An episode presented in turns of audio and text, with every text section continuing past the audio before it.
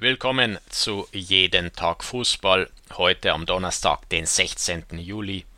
Und heute gibt es erfreuliche Neuigkeiten für alle Fußballfans, für alle Stadiongänger und Leute, die diese Fanatmosphäre in den Stadien vermissen. Viele Leute sind sehr äh, skeptisch den Geisterspielen gegenüber, möchten, dass es schnellstmöglich wieder mit Publikum weitergeht.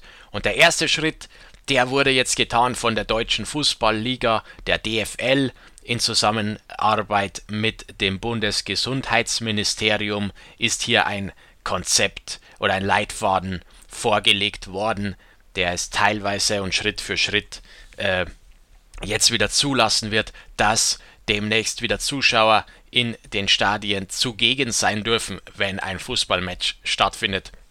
Das Ganze hat natürlich noch äh, starke Beschränkungen und ist jeweils abhängig vom regionalen Infektionsgeschehen und äh, natürlich vor allem dem Konzept des jeweiligen Heimvereines, des Stadionbetreibers und so weiter.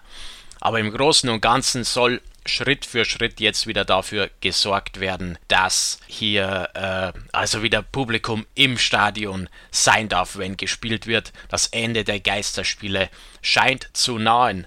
Aber man darf hier nicht zu euphorisch werden, wenn man diese Nachricht hört, denn es ist doch stark eingeschränkt, äh, was hier zugelassen ist. Wichtig ist unter anderem die Reduktion der Zuschauerzahl, um den Mindestabstand von 1,50 Meter sicher einzuhalten. Ich zitiere das äh, aus diesem Konzept der DFL. Der Verzicht auf Stehplätze Konzepte zur sicheren An- und Abreise sowie das Verbot von Alkohol im Stadion. Also es sind sehr viele Einschränkungen hier zu machen. 1,50 Meter Abstand, Verzicht auf Stehplätze, äh, sichere An- und Abreise und Alkoholverbot. Und das ist natürlich, wow, also das, das ist ja dann nicht das gleiche, so wie man es gewohnt war vor der Corona-Krise mit viel Alkohol, mit geringem Mindestabstand und natürlich mit Stehplätzen. Das ist ja genau da, wo die Stimmung in den Stadien entsteht. Sagt man, die Sitzplätze seien ja die Schönwetterfans und die neutralen Zuschauer eher während die richtigen Fans auf den Stehplätzen in den Kurven beheimatet sind. Ein anderer Punkt natürlich die Einhaltung des Mindestabstandes 1,50 Meter ist hier gefordert. Das ist ein sehr großer Abstand und wenn wir uns das vorstellen, da wird eine gähnende Leere herrschen in den Stadien, wenn um jeden Zuschauer rundherum 1,50 Meter Abstand zum nächsten Zuschauer sein soll. Also das, das ist ein großer Abstand und das wird äh, nicht das gleiche sein wie vor der Corona-Krise, wo ja, die, wo du quasi Schulter an Schulter gestanden bist mit deinem Stadion, Nachbarn, mit dem Mitfan und mit deinen äh, äh, Kameraden da. Und auch die Sitzplätze, ja, du kannst dich ja nicht mal mehr richtig unterhalten bei 1,50 Meter Abstand. Das ist natürlich, äh, ja, da, da wird die Stimmung schon den ein oder anderen Minuspunkt erfahren. Das Ganze soll zum Beispiel 50% Auslastung auf den Sitzplätzen und 12% Auslastung auf den Stehplätzen bedeuten. Wobei das jetzt etwas widersprüchlich ist, da die Stehplätze ja komplett abgeschafft werden sollten, wie weiter oben in diesem Schreiben stand, Verzicht auf Stehplätze und jetzt anscheinend 12% äh, Stehplätze noch zugelassen. Natürlich äh, nicht zu vergleichen mit der Stimmung, die da früher geherrscht hat bei 100% Auslastung. Der öffentliche Personennahverkehr ist ein weiterer Risikofaktor. Wir kennen das Anreisen mit Bus, beispielsweise Bus und Bahn. Auch die Auswärtsfans, die ja vielleicht zu einem Derby, das nicht ganz so weit ist, mit der Bahn, mit einem Sonderzug anreisen konnten. All das soll nicht mehr angeboten werden, bis auf weiteres.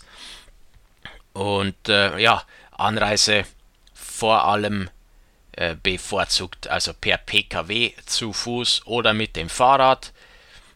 Keine, keine Busse und keine Bahn und dergleichen soll hier eingesetzt werden. Also da soll darauf geachtet werden. Das macht auch Sinn. Äh, für den Stadionzutritt sollen den Vereinen verschiedene Zeitfenster vorgegeben werden. Das ist äh, kurios. Hier ist also vorgesehen, dass nicht alle Zuschauer nach Belieben ins Stadion eingelassen und ausgelassen werden, äh, sondern dass hier ein Zeitrahmen existiert, wann man rein darf und wann man auch wieder heraus darf aus dem Stadion, damit nicht alle gleichzeitig gehen. Und das hat ja eine kuriose Folge, nämlich dass, dass es jemandem passieren kann, dass man vielleicht, ja gut, ich weiß nicht, von welchen Zeitrahmen hier die Rede ist. Das kann eine Stunde sein, vielleicht zwei Stunden vor dem Spiel, nach dem Spiel, ehe man da passieren darf. Und äh, es ist vorgesehen, wie es die DFL so schön beschreibt, ein attraktives Rahmenprogramm im Stadion zu gestalten, damit es den Zuschauern nicht ganz allzu langweilig wird, wenn sie da warten vor dem Spiel oder nach dem Spiel, bis sie äh, gehen dürfen. Und äh, ja, außerdem wird darauf hingewiesen, dass die Zuschauer schnell ihre Plätze einnehmen sollen und sich nicht im Umlauf aufhalten dürfen. Ja, das das wird interessant, wie das umgesetzt wird. Wenn man sich da vorstellt, irgendwo ein Spiel an einem Freitagabend bei Regen und Wind und du musst zwei Stunden vor oder nach dem Spiel noch im Stadion sein, als, äh, ja, als Schönwetterfan auf deinem Sitzplatz. Ich weiß nicht, wie das äh, aufgenommen wird von den Stadionbesuchern. Ob das äh, Rahmenprogramm, das attraktive Rahmenprogramm das vorgesehen ist, wirklich so attraktiv sein wird, wenn man da im Regen sitzt. Aber zumindest überdacht sind sie ja die Sitzplätze. Außerdem soll in den Stadien die Stadien sollen aufgeteilt werden in so viele Sektoren wie möglich, die vollständig voneinander getrennt werden. Außerdem werden so Einbahnstraßen für die Besucher eingerichtet, dass man also in den äh, ja, in diesen Passagen im Stadion nur in eine Richtung vorwärts gehen darf und nicht zurück. Also man muss dann vermutlich außen rum, bis man wieder äh, an der Ausgangsstelle ist. Äh, das muss natürlich je nach Stadion, wie das gelöst wird. Aber das ist auch kurios. Also man, man muss dann rundherum gehen äh, um, sein, um seinen Sektor oder um seinen Bereich. Die Nutzung der sanitären Anlagen ist möglich, das ist ja schon mal nett, aber durch eine Personenzählung und Zutrittssteuerung geregelt. Das heißt, wenn man Pech hat, kann es einem passieren, dass man längere Zeit in der Halbzeit vermutlich vor allem dann vor einer Toilette warten muss. Auch das macht Sinn. Äh, jemand, äh, jeder, der schon mal im Stadion war, weiß, wie es da zu den Stoßzeiten zugeht auf den Toiletten. Gerade auf den Herrentoiletten ist ja da reger Betrieb. Natürlich in Zusammenhang mit dem Konsum alkoholischer Getränke, in erster Linie Bier, das ja im Stadion gerne getrunken wird und das zur Stimmung beiträgt. Aber Bier, Alkohol ist ja äh, laut DFL nicht vorgesehen. Das heißt, die Nutzung der sanitären Anlagen ist vielleicht auch nicht ganz so stark. Die sanitären Anlagen werden nicht ganz so ausgelastet sein, wenn der Bierkonsum wegfällt im Stadion und wenn natürlich äh, die Zuschauerzahl ohnehin stark reduziert sein wird. Vielleicht wird die Schlange vor der Toilette nicht allzu lang und man wird nicht allzu lang warten müssen, wenn man seine Toilettenzeit auch etwas äh, strategisch plant, vielleicht nicht gerade in der Halbzeit oder nach dem Spiel, wenn alle oder die meisten da auf die Toilette gehen. Wenn man da während einer Halbzeit, während das Spiel läuft, geht, hat man wahrscheinlich gute Chancen. Zu guter Letzt noch ein Kriterium zur Zuteilung der begrenzten Tickets.